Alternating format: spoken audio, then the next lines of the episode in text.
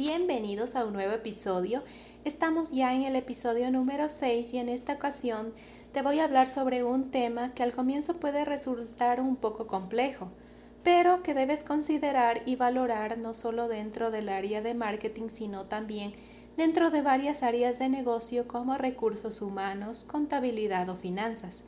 El tema a tratar es sobre las previsiones o pronósticos de marketing.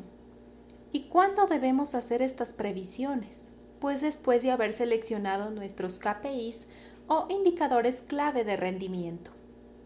Los analistas en este caso deben centrarse en examinar estas tendencias, por lo que nos ayudan como medios para adelantarnos a nuevos desafíos y cambios en lo que respecta a nuestros KPI de marketing, no solo a nivel de canal, sino también a nivel de programas. Por tanto, bajo este enfoque, las previsiones de marketing deberían servir de base para llegar a comprender el futuro rendimiento de nuestros KPIs mediante datos históricos. Es factible mencionar que para que una previsión sea precisa, pues se requiere de muchos datos históricos y a su vez se deben considerar dos aspectos importantes que deben llevar una evaluación antes de poder comenzar nuestra previsión. Estos aspectos son los siguientes. Primero, debemos tener dos o tres años de datos históricos de campañas, esto en relación a un canal. Segundo aspecto a considerar sería el trabajar de la mano con socios de marketing para ejecutar un análisis de cuáles son los principales problemas que pueden afectar a nuestras propensiones históricas. Pues bien, si ya tenemos los datos del canal bien conformados para la respectiva previsión, veamos cuál es el siguiente paso dentro de este proceso el siguiente paso sería seleccionar nuestro KPIs. Un ejemplo de KPI de ventas sería la satisfacción del cliente. Como segundo paso, debemos determinar o establecer las dimensiones importantes para esa previsión de KPIs, considerando que las dimensiones son atributos de los datos.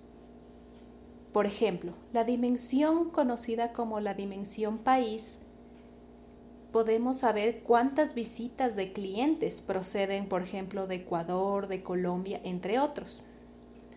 Como tercer paso sería el planificar nuestros KPIs, canales y dimensiones. Estos a su vez deberían servir para cuantificar los objetivos deseados.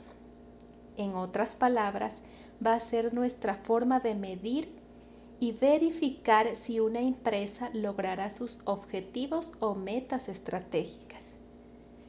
Y como paso final tendremos el de llegar a esa fase de precisión, es decir, cuál es la relación existente entre lo que se pronostica y actualizar los resultados.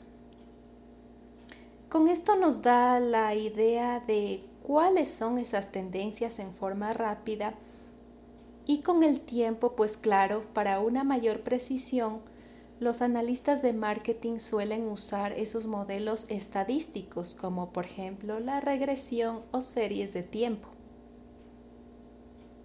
Pues bien, esto ha sido todo en este tema de pronósticos y previsiones en marketing, pues es muy importante que si bien es cierto podemos anticiparnos a las tendencias y establecer objetivos correctos, con el paso del tiempo cada analista va mejorando su manera de realizar estas previsiones. Quizás porque ya utilizan modelos más avanzados de aprendizaje automático. Te espero en una próxima oportunidad con otros temas digitales de suma importancia para que tú tengas en cuenta y puedas eh, considerar y aplicarlos dentro de tus campañas efectivas. Hasta una próxima.